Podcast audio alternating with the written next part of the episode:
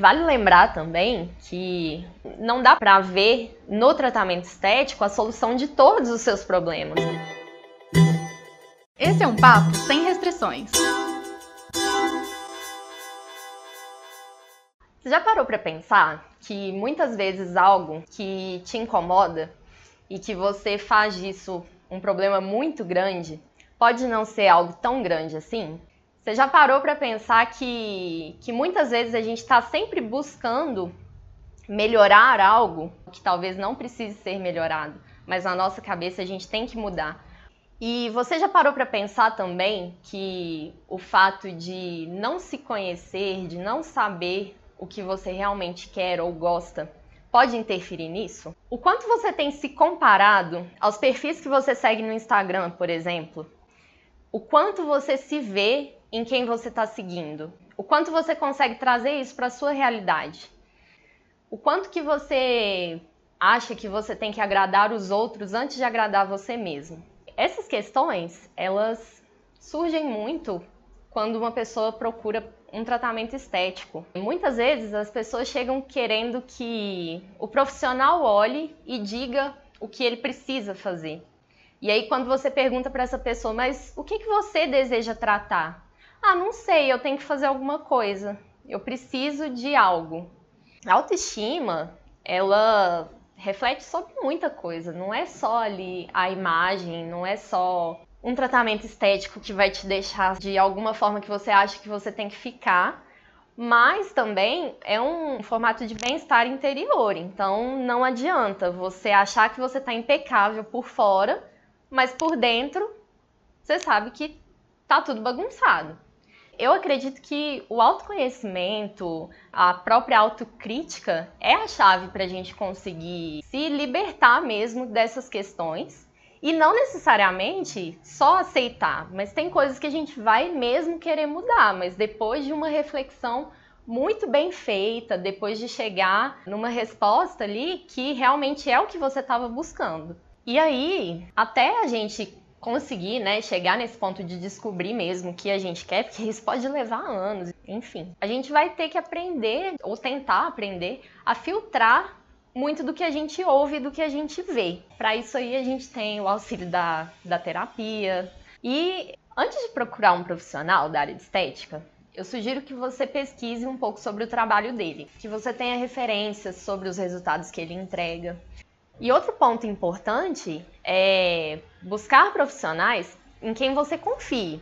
Então, é importante que você saiba reconhecer o que, que você está buscando. Pelo menos você tem que ter um caminho. Olha, eu percebi isso, eu percebi aquilo. Porque aí, se você procurar um profissional que te respeita, sabe ouvir o que está acontecendo com você, o que você deseja, provavelmente o resultado que ele vai te entregar vai ser satisfatório e gera menos conflito depois de por que, que eu fiz isso se eu não queria esse resultado. Então, se reconhecer é importante nesse sentido, para você não buscar algo que não tenha nada a ver com você. A partir do momento que você sabe melhor o que você quer, você vai minimizar essa questão de chegar e querer fazer todos os procedimentos, todos os tratamentos possíveis. Porque o mais importante, às vezes a gente quer, mas a gente não precisa de tudo. O que é bom para um, às vezes não vai servir para você. Isso é importante também, já tá com isso em mente. Então, prestar atenção nesses detalhes é uma característica também que o profissional que você procura, ele tem que ter. Saber reconhecer isso também vai evitar que você fique se frustrando com, com tratamentos que você não precisava, que você às vezes nem queria, porque muitas vezes acontece e o legal é você ir se conhecendo e ir buscando tratamentos aos poucos, ir evoluindo nesse tratamento junto com a sua própria evolução mesmo.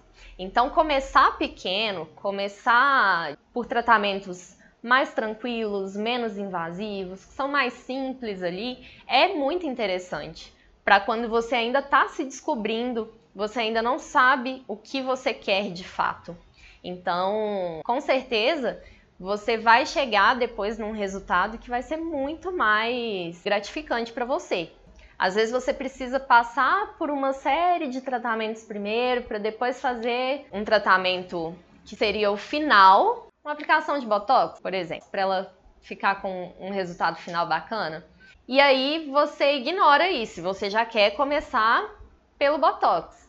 E isso interfere também no resultado. Então, você confiar no profissional que está te atendendo para ele poder te guiar da melhor forma nesse tratamento. Não precisa ser algo que já esteja muito certo na sua cabeça, mas para você poder passar essa ideia para aquele profissional e dessa forma ele conseguir te orientar, porque nem sempre o resultado bom para o profissional é um resultado bom para você. Então é muito comum eu ouvir a pergunta: Ah, o que, que você acha que eu devo fazer para melhorar o meu rosto? Tá, mas o que, que você acha que tem que ser melhorado no seu rosto? Porque muitas vezes eu posso enxergar algo porque eu tenho um olhar profissional em cima daquilo que não é o que te incomoda, não tem nada a ver com o que você quer e você está terceirizando essa responsabilidade para mim. Então tem essa questão do olhar também. Como que eu vou chegar, olhar para você e falar não, você precisa tratar essa ruguinha que está aí na sua testa. E aí você para e pensa, mas que ruga que eu tenho aqui na minha testa? E aí a gente terceiriza muito essa responsabilidade, principalmente para profissionais que vão nos atender. Então depois, se o resultado não for o que você quer, você vai ter outra pessoa para culpar. E não é isso que a gente quer. A gente não quer culpar ninguém no fim das contas. A gente quer que você saia satisfeita com o que você foi buscar. Mas se você não sabe o que você busca, essa reflexão também é importante. Lembra que o sucesso do tratamento, o resultado satisfatório né, desse tratamento a qual você vai se submeter, ele também vai depender muito do seu estilo de vida, do que você vai fazer na sua rotina para poder auxiliar nesse resultado.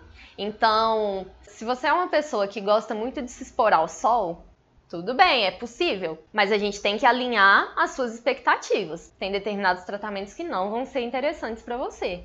E saber conversar sobre isso, saber entender e levar mesmo essas questões para quem está te atendendo é importante. Porque vale lembrar também, se você realmente tem alguma coisa que você quer mudar ou se é algo que alguém te falou, ficou ali na sua cabeça e por que, que você está pensando nisso? E será que você está disposta a mudar um pouco a sua rotina, se adaptar a outro estilo de vida para se submeter a esse tratamento e ter um bom resultado? Então, se você não consegue mudar isso, é melhor a gente partir para outra, para outro protocolo, para outro tratamento. Então, você fazer essa ponte vai te ajudar a, a entender que isso faz parte do processo de mudança, de crescimento e até de envelhecimento mesmo. E o envelhecimento é algo que a gente não vai conseguir evitar. Quando você se olha no espelho, você consegue enxergar a sua história, você consegue ver tudo que te levou a estar onde você está hoje. O autoconhecimento, ele ajuda a entender por que, que a gente está nessa posição que a gente está agora e alguns cuidados podem amenizar esse envelhecimento.